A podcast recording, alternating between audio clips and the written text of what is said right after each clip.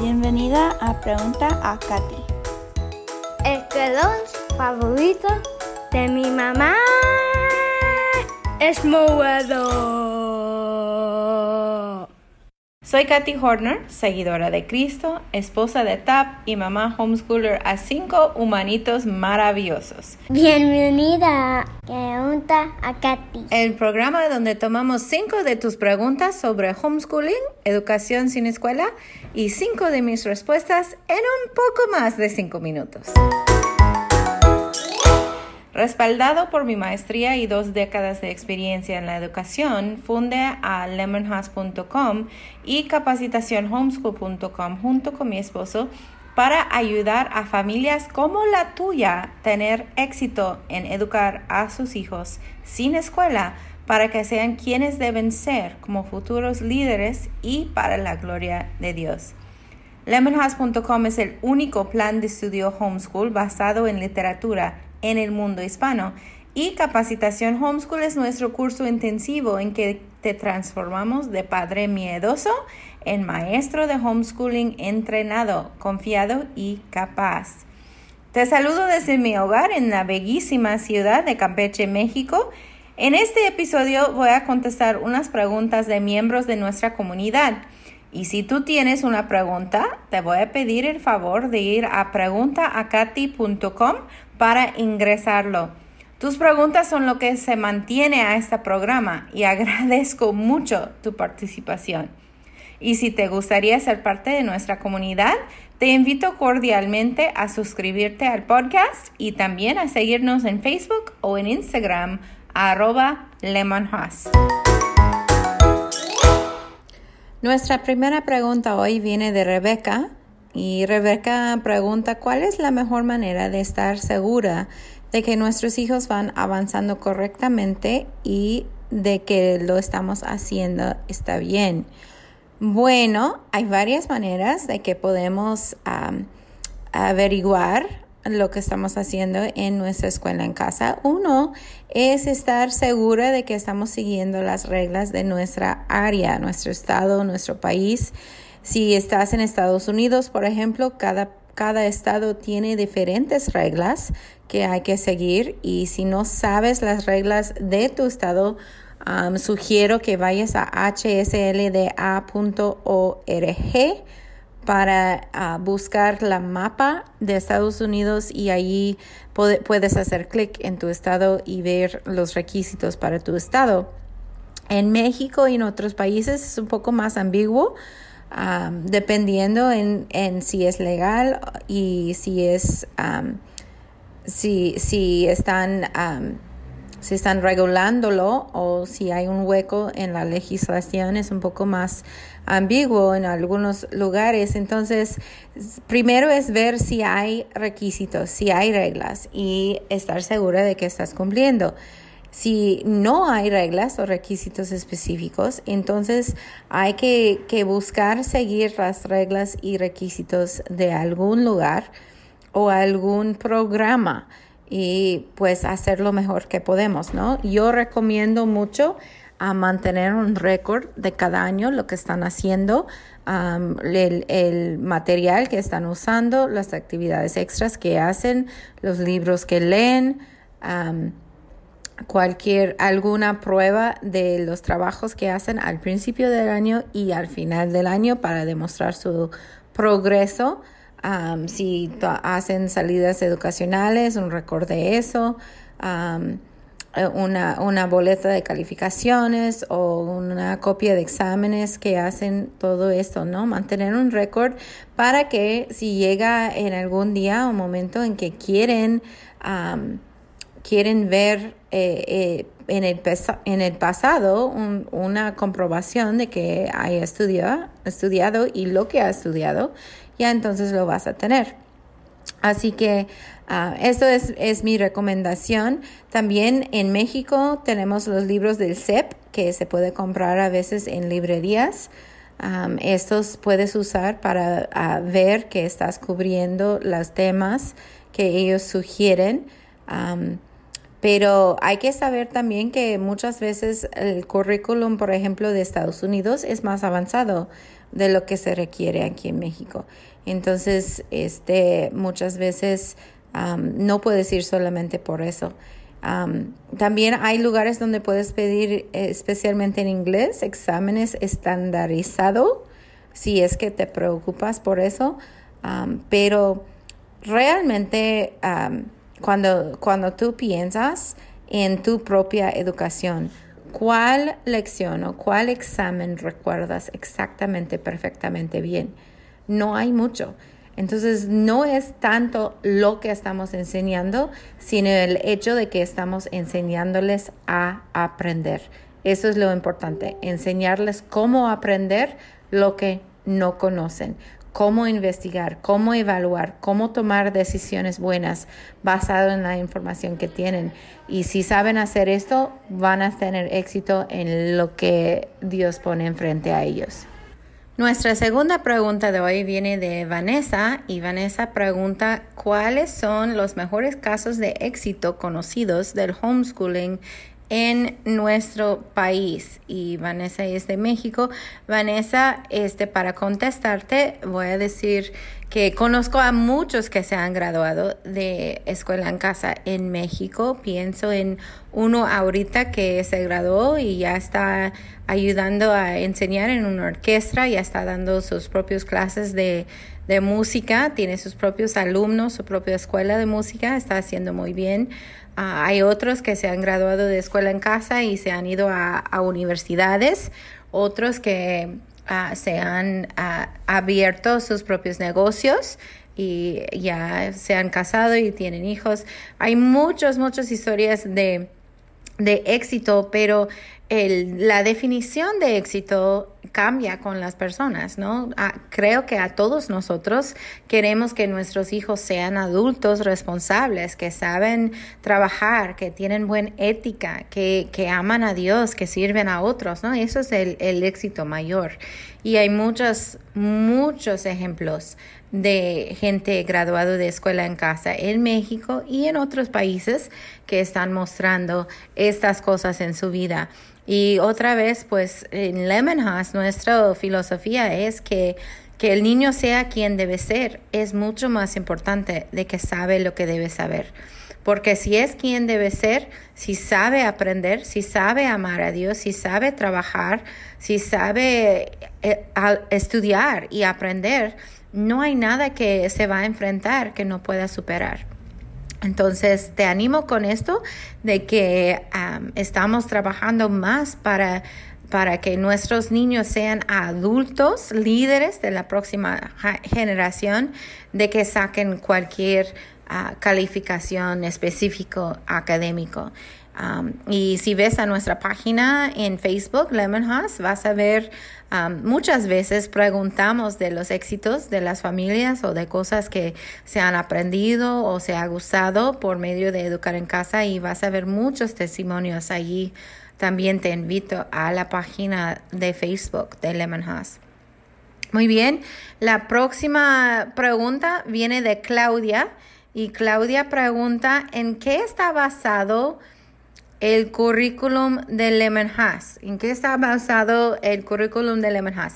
Entonces, Claudia, nuestro currículum ah, que hemos desarrollado en Lemon House es el único plan de estudio en el mundo hispano que está basado en literatura.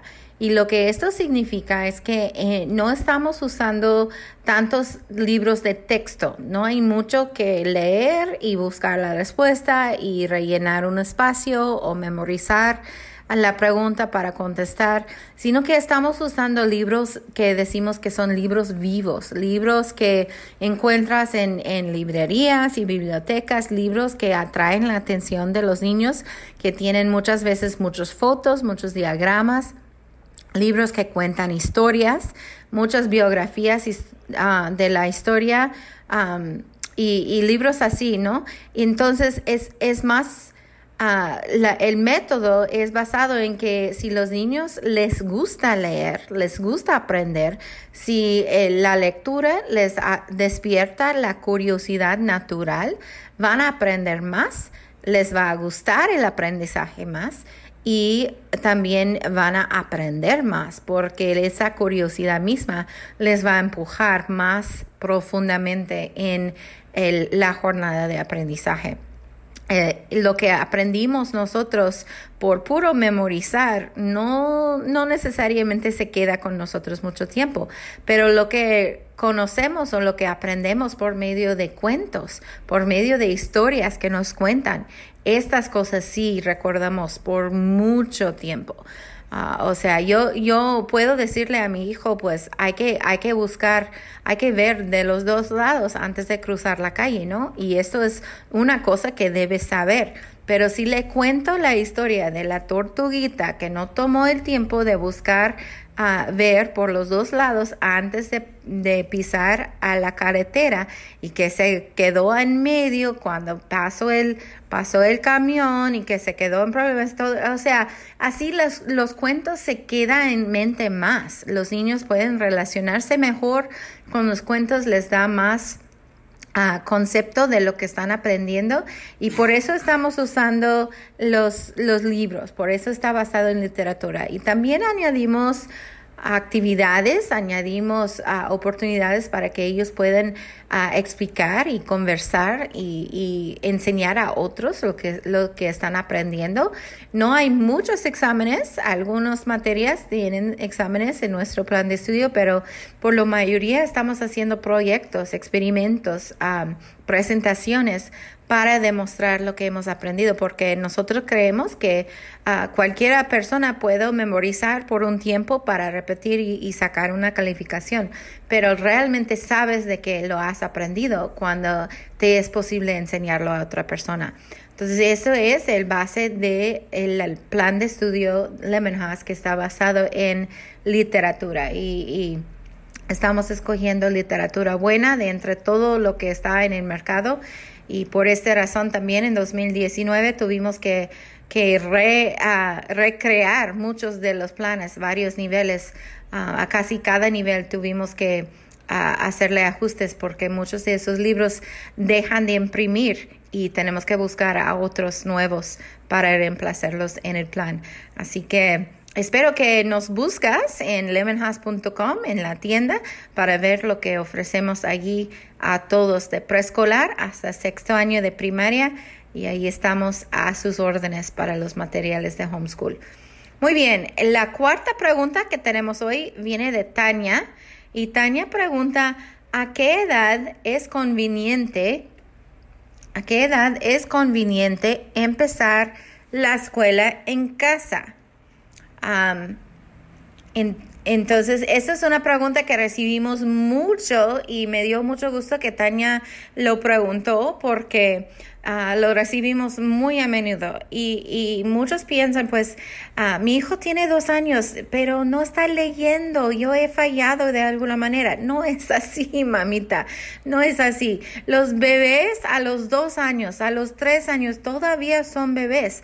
Todavía están explorando su mundo, están experimentando, aprendiendo por tocar, por saborear, por ver, escuchar las cosas todo entre los dos años y los cinco años están aprendiendo mucho, mucho, muy rápido.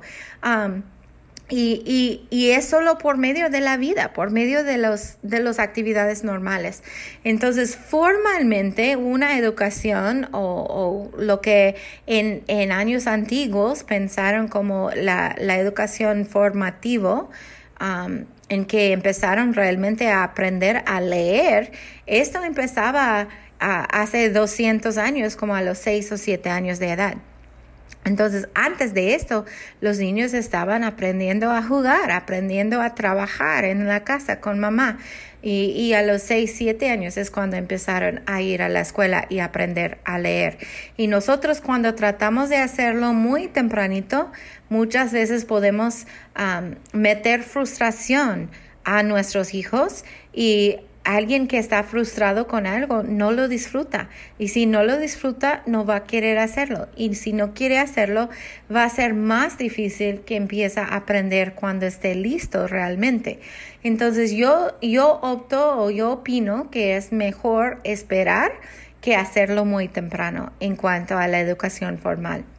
Los chiquitos pues jueguen con ellos, leen libros con ellos, uh, ah, tener conversaciones con ellos, platican de todo lo que están viendo y haciendo y leyendo, uh, pregúntales cosas para que te, te aprendan a, a, conversar y a, a, contestar y tener una conversación. Cuenta con ellos, uh, ayúdales a, a, contar, a aprender sus números y sus letras a los tres o cuatro años, pero no hay que empujarlos mucho a esa edad porque Ah, cuando estén listos ah, es cuando debes de empezar a educar formalmente. En el blog en lemonhouse.com tenemos varios ah, artículos que hablan del desarrollo, desarrollamiento de habilidades para los niños en cuanto a, a qué deben de hacer, a qué edad y también a los trabajitos de la casa, cuáles trabajos son apropiados para cuáles edades. Entonces les sugiero que buscas en el blog de Lemonhouse, lemonhouse.com, ah, para esto y también tenemos unas cosas que puedes descargar y tener a la mano para referencia. Muy bien, nuestra última pregunta, pregunta número 5 hoy viene de Dulce y Dulce está preguntando, Pienso que mi batalla en este momento que estoy empezando a, comenzar homeschooling, pienso que mi batalla en este momento es desescolarizarme y poder iniciar de lleno. Y qué bueno que me mandó esta pregunta, Dulce, porque a muchos padres este es el problema o la batalla más grande al iniciar homeschooling cómo desescolarizarme, no a los niños, sino a mí mismo. Nosotros somos los que hemos pasado por años de una escuela ah, formal. Y, y para desescolarizarnos, ¿qué significa? no solamente es un descanso para ajustarte de, de, la vida o la rutina diaria de la casa, eso sí es necesario, pero también es un tiempo en que puedes conocer a tus hijos, en que puedes platicar con ellos y descubrir cuáles son sus intereses, cuáles son sus dones, cuáles son las cosas que le gusta o no le gusta, cuáles son las cosas que, que a él o a ella se encuentra difícil o que no le gusta estudiar o que con que ha batallado en la escuela. ¿Cuáles son sus gustos y disgustos? ¿Cuáles son sus, sus talentos o sus fuertes en, cuanto a habilidades o, o, talentos de música, deporte, arte, lo que sea? Y realmente llegar a, a poder conocer a tu hijo y también a conocer su estilo de aprendizaje. Hay tres estilos de aprendizaje que también hablamos de eso en el blog de Lemon House si no estás, uh, si, si, nunca has escuchado de esto. Pero los tres estilos de aprendizaje son uh, visual, auditivo y kinestésico. Y dependiendo al estilo de aprendizaje de ti y de tu hijo, debes de poder saber estas cosas también antes de escoger material para saber cuál le va a ayudar mejor a su hijo en el aprendizaje que, que le queda por delante. También desescolarizarnos es un tiempo en que podemos establecer metas, metas educacionales, metas personales, metas familiares. ¿Cuál es tu propósito de hacer la educación en casa? Ah, no puede ser recrear la escuela dentro de tu casa. Eso no es homeschooling.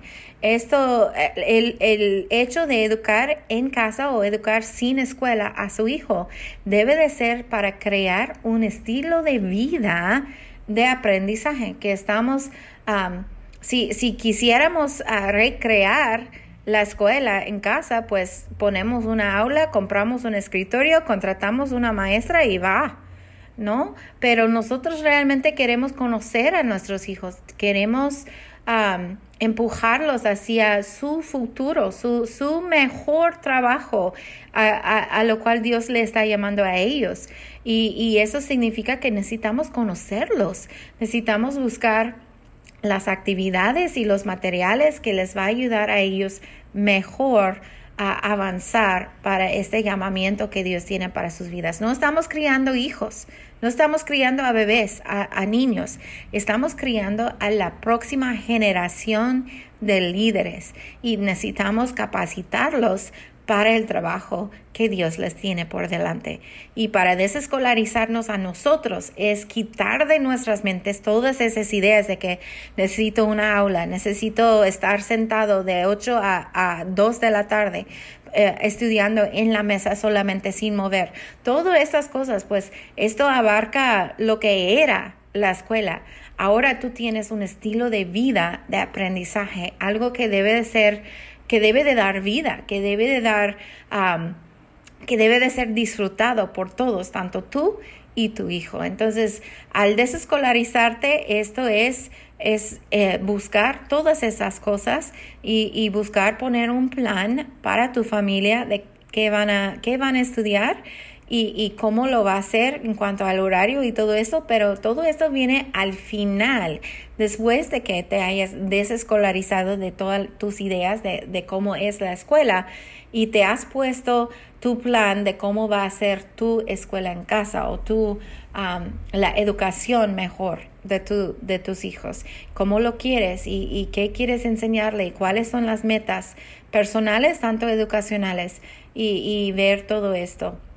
Entonces espero que a todos, si están empezando, que toman este tiempo para desescolarizarte y pues este igual en nuestra página de Facebook y en el blog de lemonhouse.com también hay, ayudas allí para ustedes en cuanto a, este asunto. No se olvidan de la conferencia mundial de homeschooling en octubre. En nuestra página de Facebook, Lemon puedes ver más información. Este podcast es parte de nuestro servicio a familias homeschoolers alrededor del mundo por medio del curso capacitacionhomeschool.com y por medio del plan de estudio Lemon House. Agradezco mucho que hayas pasado tiempo aquí conmigo hoy.